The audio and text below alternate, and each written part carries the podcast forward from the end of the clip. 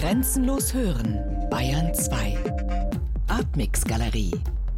Immer freitags ab 21 Uhr im Hörspiel Artmix. Michaela Melian. Es gibt in Electric Ladyland sehr viele Stränge, denen man folgen kann. Und es macht zugegeben auch Spaß, diesen Denkschleifen zu folgen. Aber was ist denn Electric Ladyland? Wie würden Sie es kurz umschreiben? Ja, eigentlich haben Sie schon ganz gut gemacht. Es ist ein Geflecht, es ist eine Landschaft, also äh, Ladyland. Ich, ich sehe das eigentlich als eine Art sonische Landschaft, wo eben auch Sprache genauso neben der Musik ein Narrativ ist.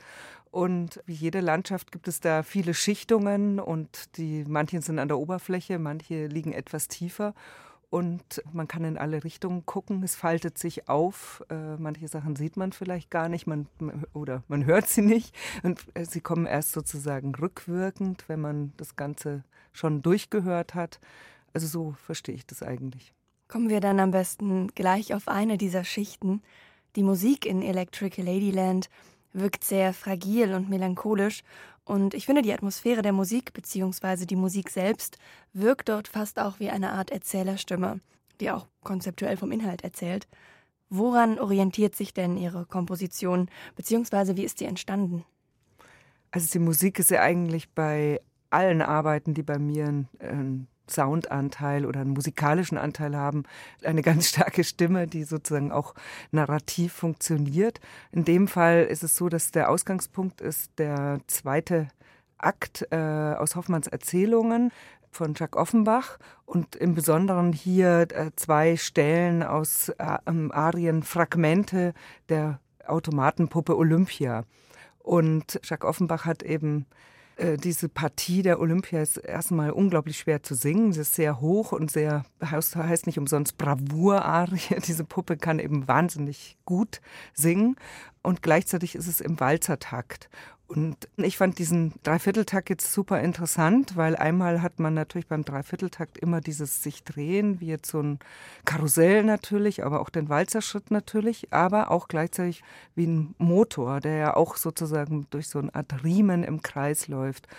Und da war jetzt die Idee, diesen Walzer irgendwie auch zu brechen, aus diesem tänzerischen sozusagen rauszunehmen. Ich habe ihn eigentlich unter, wie kann man sagen, Vergrößerungsapparat gelegt. Der ist jetzt auf 40 BPM, also 40 Beats per Minute, verlangsamt. Normalerweise würde ich sagen, ist er mindestens sechs bis achtmal so schnell. Mhm. Äh, dadurch wird es extrem schwierig für die Sängerin.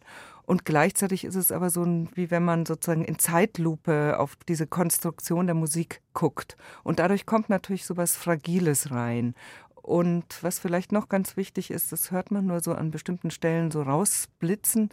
Der Rhythmus wird so ganz stark unterstützt durch einen Blasebalg von einem Akkordeon, der eben keine Tonale, äh, also ich drücke da keine Tasten auf dem Akkordeon, sondern ich bediene nur den Blasebalg eben genau in diesem Rhythmus, also es wird genau in diesem Tempo ein- und ausgeatmet und äh, dadurch entsteht auch sowas eigentlich im Endeffekt wie so eine Beatmungsmaschine oder auch was Gewaltsames, dass man sozusagen fast unterbewusst zum Mitatmen in diesem zu langsamen Tempo gezwungen wird, weil normalerweise würde man durchaus doppelt so schnell atmen, mindestens. Mhm. Und war die Musik zuerst da? Jetzt die Musik war als allererstes da.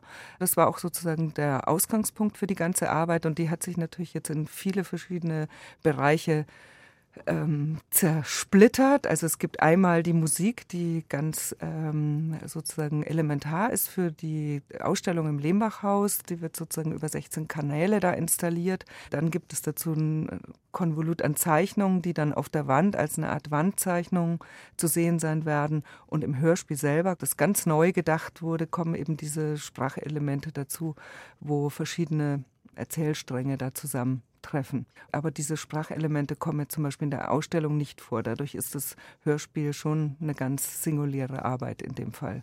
Um gleich dort anzuschließen. Es gibt wenige Künstler, die so multimedial arbeiten. Bei ihnen stehen der Sound, die Bilder und die Objekte in einem Kontext zueinander.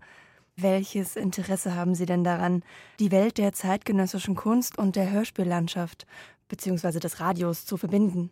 Also bei mir hat das natürlich einen biografischen Hintergrund, dass ich schon immer, auch schon nach der Schule, ein Problem hatte, mich da zu entscheiden zwischen der Musik und ähm, den anderen Bild, bildnerischen Äußerungen.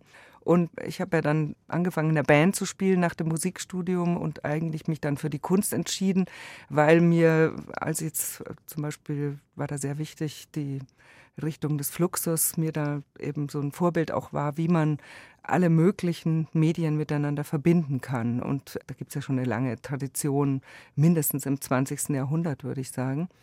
Und wobei mir aber der, dieser Begriff jetzt zum Beispiel des Gesamtkunstwerks da nicht hilfreich wäre, sondern mir geht es schon eher um eine Verbindung von bestimmten Medien und auch um eine Besetzung von Raum. Und im Raum spielt natürlich Klang auch immer eine Rolle. Und der ist mir immer zu sehr, viel zu wenig thematisiert jetzt in, in Ausstellungshäusern, dass eigentlich wir ja dauernd Filme zum Beispiel im Museum jetzt sehen oder Videoarbeiten. Und da wird sehr selten präzise darüber nachgedacht, wie der Klang auch den Raum mit definiert. Und das ist mir so zunehmend ein Anliegen geworden.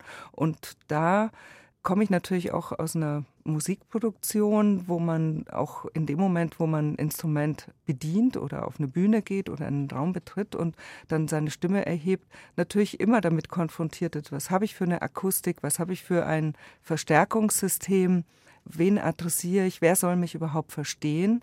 Und wer wird sozusagen davon berührt, was ich äh, auch akustisch da äußere. Und die Musik ist da ein unglaublich tolle ja, Sprache, weil die Musik kann eben, ist ja eine Sprache, die keiner ähm, Nationalität zugeordnet ist, wo man eben Leute eben anders erreicht als mit Worten. Und das fand ich jetzt zum Beispiel ganz, ganz wichtig für die Arbeiten im Ausstellungsraum, weil wir ja wahnsinnig konditioniert sind über unsere Augen und die ganze Welt eigentlich immer schon durch unsere visuellen Organe einsortieren. Und da wollte ich eigentlich gleichberechtigt Audio dazu bringen. Und dann ist man natürlich bei Sprache.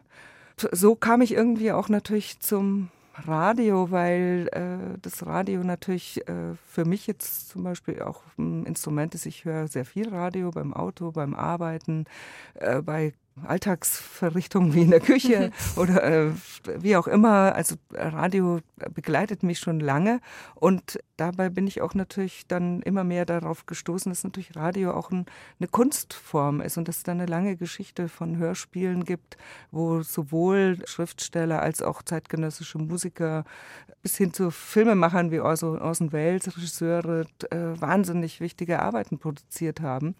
Und da dachte ich, ist das auch ein guter Ort, das zu verbinden, dass man einmal sozusagen die Kunstorte hat und das Radio genauso als eine Art ähm, Produktionsort für Kunst benutzen kann. Wie greift denn das Hörspiel- und Ausstellungsprojekt Electric Ladyland ineinander? Also im Prinzip ist es so, dass, äh, wie wir vorhin schon erwähnt haben, zuerst die Musik entstanden ist und dann, ich bewege mich auch in meiner eigenen Recherche oder Produktionstätigkeit immer so in so eine Art äh, Kreisbewegung. Geht es mal die Suchbewegung mehr dorthin, mehr dahin. Und da sammle ich unheimlich viele Bilder und Texte, die mir da wichtig erscheinen. Und dann ist es natürlich irgendwie so ein ganz langer Prozess des Weglassens. Und in dieser Sammelbewegung war dann zum Beispiel wichtig, dass jetzt zum Beispiel die Publikation fürs Museum wird eine Schallplatte sein. Und diese Schallplatte musste schon längst Redaktionsschluss haben, bevor ich überhaupt das Hörspiel machen konnte. Dadurch ist jetzt auf dieser Schallplatte nur Musik, aber kein Text oder kein Gesang. Weil den habe ich zum Beispiel dann erst im BR im Studio aufgenommen, was aber dann erst hinterher passiert ist. Und so entstehen dann eigentlich geschuldet natürlich irgendwelchen Zeitabläufen, Verpflichtungen, aber auch natürlich meiner eigenen Bewegung, wie ich innerhalb des Projektes mich entwickle, ganz unterschiedliche Schwerpunkte. Und die sind natürlich auch den unterschiedlichen Orten oder Medien geschuldet. Mhm. Wie zum Beispiel jetzt im Museum der Kunstbau in München ist ja eine 2000 Quadratmeter lange Betonröhre, die ursprünglich ein U-Bahnhof sein sollte und jetzt vom Lehmbachhaus für zeitgenössische Kunstausstellung genutzt wird und die natürlich denkbar schlecht ist für Audioarbeiten. Und äh, Künstler vor mir, die den Raum bespielt haben, auch mit Ton, wie zum Beispiel James Coleman, da wurde sehr, sehr viel Geld äh, investiert durch Akustikpaneele, diese akustische Situation zu verbessern.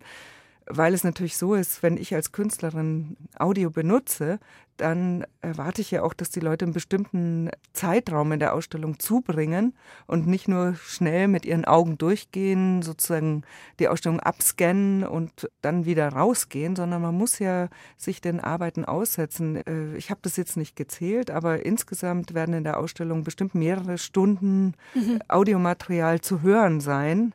Und da habe ich natürlich als allererstes darüber nachgedacht, wie äh, schaffe ich es, den Raum so zu verändern, dass man sich auch dort gerne aufhält. Im Prinzip ist ja so, normalerweise, wenn ich in dem Raum bin, er hat zwar einen Holzboden, aber die Akustik ist so, dass selbst wenn wir uns dort unterhalten würden, wäre es als Qualität jetzt zu senden unglaublich hallig, also sehr mhm. schwer zu verstehen. Und auch wenn ich dort ein normales Gespräch führe, ist es unglaublich anstrengend, weil es einfach so hallig ist. Und wenn dann sich viele Leute dort aufhalten und dann man vielleicht noch was zu hören gibt, dann ist es extrem unangenehm, ohne dass die Leute jetzt wirklich darüber nachdenken, was ihnen dann nicht gefällt, ist es was Unterbewusstes, so wie eigentlich in einer Unterführung oder mhm. in einer unter einer Autobahnbrücke, das kennt ja jeder, dass man ja. eigentlich das nicht so angenehm empfindet. Und diese Situation war zum Beispiel wichtig. Inwiefern ist es denn bei medienübergreifenden Werken bzw. Projekten relevant, von welcher Institution der Impuls ausgeht.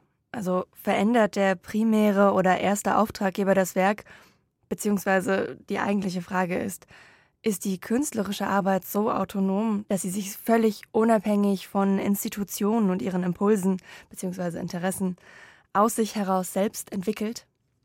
Also ich versuche schon so weit wie möglich da autonom vorgehen zu können. Und in dem Fall jetzt hier bei Electric Ladyland würde ich auch sagen, dass wir alle Beteiligten äh, schon sehr viel Freiheit eingeräumt haben. Aber ein Punkt ist natürlich, wie bei allen Produktionen, ist natürlich der finanzielle Rahmen, der erstmal eine Rolle spielt, weil man kann natürlich, wenn man unendlich Geld zur Verfügung hätte, kann man natürlich ganz anders vorgehen jetzt in der Ausstellung 2000 Quadratmeter sozusagen einen Raum zu konvertieren in ein akustisch angenehmes Ambiente, da muss man schon sehr genau überlegen, wie man das macht, äh, dass man nicht gleich bei ganz Riesenbeträgen ist. Und äh, was für mich auch noch wichtig dabei war, dass man nicht unbedingt sieht, was ich gemacht habe, dass der Raum akustisch angenehmer wird, dass mhm. ich das sozusagen nicht äh, mit offensichtlichen Akustikpaneelen oder Strukturen, die man jetzt kennt, ein Teppich oder sowas machen wollte. Da ist man natürlich dann immer bei der Materialentscheidung. Da gibt es teure Lösungen und weniger teure Lösungen. Und da muss man versuchen, natürlich mit dem Museum, die mich jetzt dort eingeladen haben, einen Weg zu finden, wie wir das äh, umsetzen können. Und äh, ich hoffe, dass das gut wird. Äh, beim Radio ist es natürlich was anderes, weil da gibt es wieder andere Vorgaben, zum Beispiel die Sendezeit. Ähm, mhm. Ich hätte mir jetzt bei Electric Ladyland durchaus vorstellen können, dass das auch einfach einen halben Tag geht von den Strukturen, die ich da verarbeitet habe. Aber es gibt natürlich dieses Sendefenster und dadurch gibt es auch ein bestimmtes Format, was man dramaturgisch halt dann so auch füllt. Dann kommen wir mal ganz speziell zum Hörspiel Electric Ladyland. Wir hören gleich zu Beginn ein Rezitativ eines Östrogenrezeptortranskripts. Was hat es damit denn genau auf sich? Also das ging eigentlich über den Umweg, dass ich natürlich mich sehr stark mit äh, der Entwicklung der Automaten, der Maschinen, zwangsläufig landet man beim äh, im Cyberspace bei Cyborgs und äh, Homunculi und so weiter, äh, Androiden beim Science Fiction. Und dann ist man natürlich sehr schnell heutzutage in der Debatte ähm, der Gentechnik das Gentechniklabor ist natürlich das, die heutige Form des äh, Frankensteinschen Labors. Der ja auch und, vorkommt. Genau. Und äh, diesen ganzen Kosmos natürlich abzubilden, der sozusagen einerseits ein Versprechen natürlich ist, einerseits natürlich auch immer, was im Science Fiction ja auch immer da ist, dass es sozusagen diese beiden Seiten hat, dieses Horror, aber gleichzeitig dieses, diese Möglichkeiten, die unser endliches und leidvolles Leben irgendwie erweitern vielleicht vielleicht durch die Maschinen.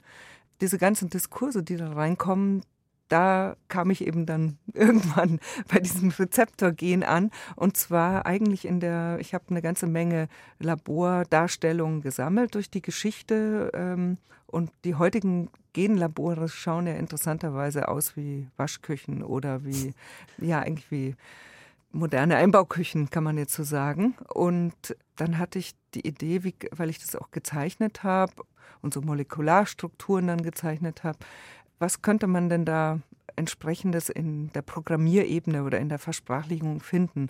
Und ein Freund von mir, der ist eben Humangenetiker mhm. und mit dem, der lebt in den USA, ist dort Wissenschaftler und dem habe ich geschrieben und habe ihm das Projekt geschildert und habe ihm gesagt, ob er mir nicht ein Genom nennen kann, was ich sozusagen wie ein Gedicht in diese Arbeit mit reinnehme.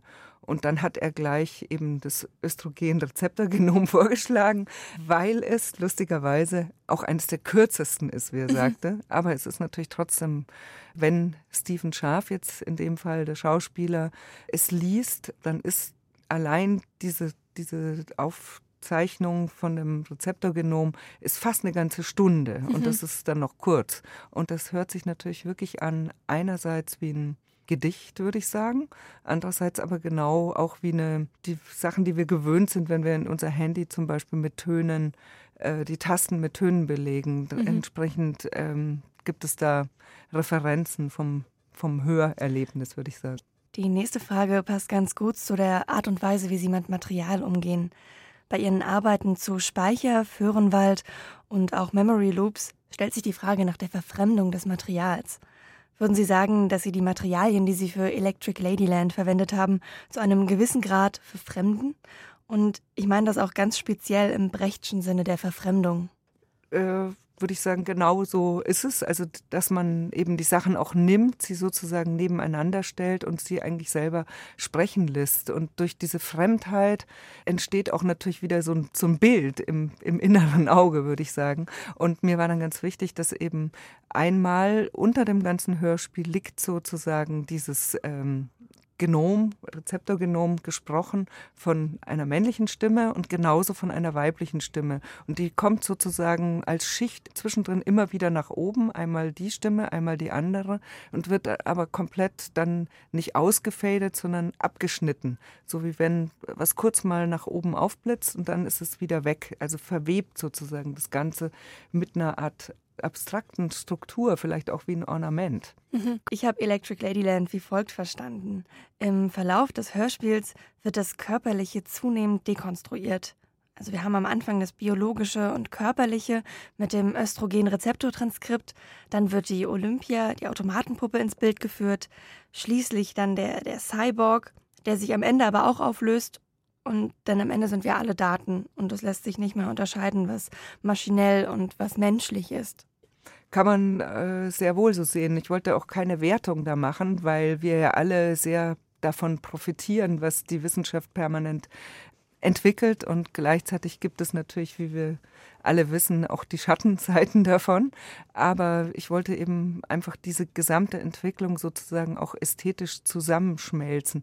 Also zum Beispiel ist äh, da ganz wichtig der Walzer, der ist ja sozusagen in der Mitte von dem ganzen Hörspiel als eine Art Walzer-Tanzanleitung die aber dann eben im 40 Beats per Minute stattfindet, wo man eigentlich in Zeitlupe sich nach diesem Tanz bewegt, dass sozusagen immer klar ist, der Walzer ist ein, einerseits eine, ein Vergnügen, Gleichzeitig ist es aber auch äh, eine Art Zurichtung in dem Fall, dass man sich sozusagen in der Struktur bewegen muss. Und genau das ist ja dieses ambivalente Verhältnis mit der Maschine. Einerseits ist es eine Erleichterung und eine Verlängerung unseres Körpers. Gleichzeitig ist aber die Frage, inwieweit passen wir uns schon der Maschine an? Und genau das liegt dem Ganzen im Endeffekt zugrunde. Welche Rolle spielt denn die Frau in Electric Ladyland? Also Schon der Sandmann ist ja gespickt mit kleinen ironischen Bemerkungen seitens E.T.A. Hoffmanns, der das damalige Frauenbild kritisierte. Wie kritisch beleuchtet denn Electric Ladyland das aktuelle Frauenbild in unserer Gesellschaft? Also im Prinzip geht es mir darum, dass äh, interessanterweise in der Technikgeschichte ja sehr oft äh, Errungenschaften mit einem weiblichen, äh, mit weiblichen ja, Bildern oder Namen assoziiert werden, wie zum Beispiel die erste Kruppsche Kanone hieß ja die dicke Bertha, der Mercedes ähm, von Daimler-Benz hieß eben Mercedes nach der Tochter des Erfinders. Und die Olympia ist nicht umsonst eine Frau. Also das ist sozusagen im Endeffekt die Frau, die ja sozusagen in der Geschichte sozusagen immer diese Rolle des Erdverbundenen, des Natürlichen und die sozusagen das Leben reproduziert. Und der Mann ist sozusagen eher der intellektuelle Part. Äh, sie bekommt dann aber gleichzeitig diesen Maschinenstatus zugewiesen, um auch wieder eine Reproduktion zu leisten. Und das äh, habe ich eben versucht, in Bildern bis zum heutigen Science Fiction nachzuverfolgen, weil ja dort immer auch Cyborgs sehr oft äh, weibliche Wesen sind, die sozusagen ein, ein Zukunftsbild weiterschreiben schreiben. Und mir ging es eigentlich darum, dann in dem Sinne von Donna Haraway vielleicht auch das als was Positives zu sehen, dass die Maschine auch was Autonomes ähm, haben kann, die sozusagen eine, eine Weiblichkeit in, in der Technik sozusagen haben könnte, die dann eine andere Rolle bekommt. Sie hatten 1985 schon das Cyborg-Manifest geschrieben, die Donna Haraway, und sieht da drin auch eine große Chance ja, kann auf jeden, so, kann, man, kann man so sagen. Und ich denke schon, dass es wir natürlich in Zukunft darüber nachdenken müssen, wenn die Verlängerungen unseres Körpers zunehmend sozusagen digitaler oder technischer Natur sind und wir sozusagen uns mit unserem Körper dem auch wirklich ausliefern. Wo hört der Körper auf? Wo fängt er an? Und da hat sie ja unglaublich mhm. äh, viele wegweisende Anstöße dafür gegeben. Und in der Richtung will ich das auch verstanden wissen und nicht als eine Technikkritik. Mhm. Und in dem Fall war es mir dann auch ähm, dieser Begriff Electric Ladyland eben so eine Art utopische Landschaft auch zu erzeugen, die sozusagen einen höheren sichtbaren Anteil von, sagen wir mal, weiblicher Struktur beinhaltet, in dem sozusagen auch Maschinen äh, als, mhm. als weibliche Wesen verstanden werden. In Electric Ladyland geht es auch um die Musiker, die weibliche Personifikation der Musik, so haben Sie es dort genannt. Und gerade die Frage an Sie als Musikerin finde ich ganz spannend. Würden Sie sagen, dass die Musik ein Geschlecht hat?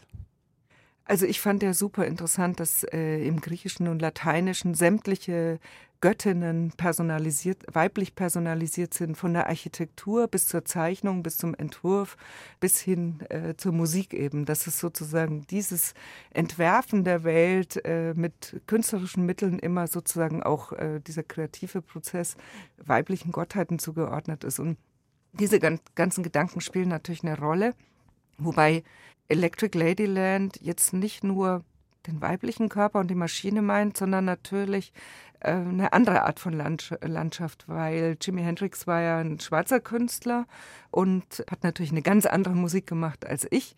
Aber an diesen Begriff anzuschließen, er hat ja in seinen Lyrics auch sozusagen so ein utopisches Moment, dass man in ein Electric Ladyland fliegt und da eben eine Electric Woman auf einen wartet. Das ist ja ein ganz äh, tolles Bild, was ich dann für mich gerne benutzt habe und auch in dem Hörspiel eben als Text vorkommt. Jimi Hendrix bezeichnete seine Groupies ja als Electric Ladies. Was unterscheidet bzw. was verbindet denn die Electric Ladies von Hendrix mit der Automatenpuppe Olympia von Hoffmann? Also, äh, da habe ich gar nicht so drüber nachgedacht. Ich äh, sehe die Electric Ladies eher als eine Art Narrativ für mich, auch eine Art, ja, eine, eine Spurensuche, wo man äh, sich einordnen will, wo man Role Models sucht, wo man jetzt zum Beispiel, was ja im Text auch vorkommt, Ada Lovelace, die sozusagen die erste Programmierung eigentlich geschrieben hat, wo man sozusagen Anteile in der Geschichte auch findet, die sozusagen im Sinne der Musik oder des Kreativprozesses auch Technik mit einbeziehen und ähm, eine Art Fortschritt sozusagen jetzt über die Geschlechter hinausgeht, einen Anteil haben, den ich für mich sozusagen nutzbar machen kann. Und da schien mir der Begriff eben super, ähm, ja, ein super schönes Bild für das, was ich da vorhabe. Das äh, Bild wirft in jedem Fall viele Metaphern auf.